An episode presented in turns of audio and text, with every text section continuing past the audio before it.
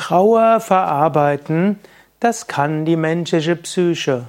Trauer verarbeiten, das ist eine menschliche Fähigkeit, die jeder kann. Die meisten Menschen gehen durch die Trauerprozesse hindurch. Es gibt diese Geschichte, wo eine Frau zu Buddha hingegangen ist, deren Kind gestorben ist. Sie hat ihr Kind in den Armen und ging zum Buddha hin und sagte, O großer Meister, bitte Wiederbelebe mein Kind, hilf, das gibt, äh, sorge dafür, dass mein Kind lebendig wird.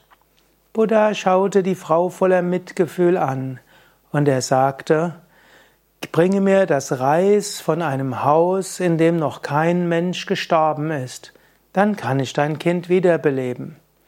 Die Frau ging von einem Haus zum anderen im ganzen Dorf und bat um Reis und fragte, hat es hier schon einen Todesfall gegeben?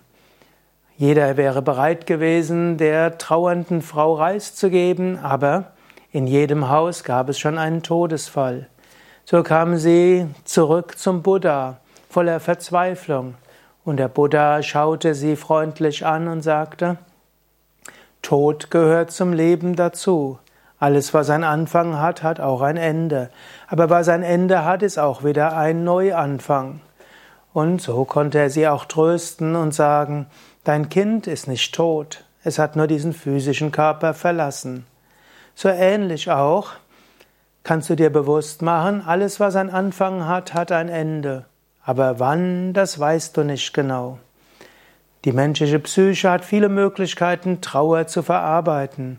Eine wäre, die Endlichkeit des Lebens zu begreifen und auch zu verstehen, dass ein Tod auch noch kein Ende ist.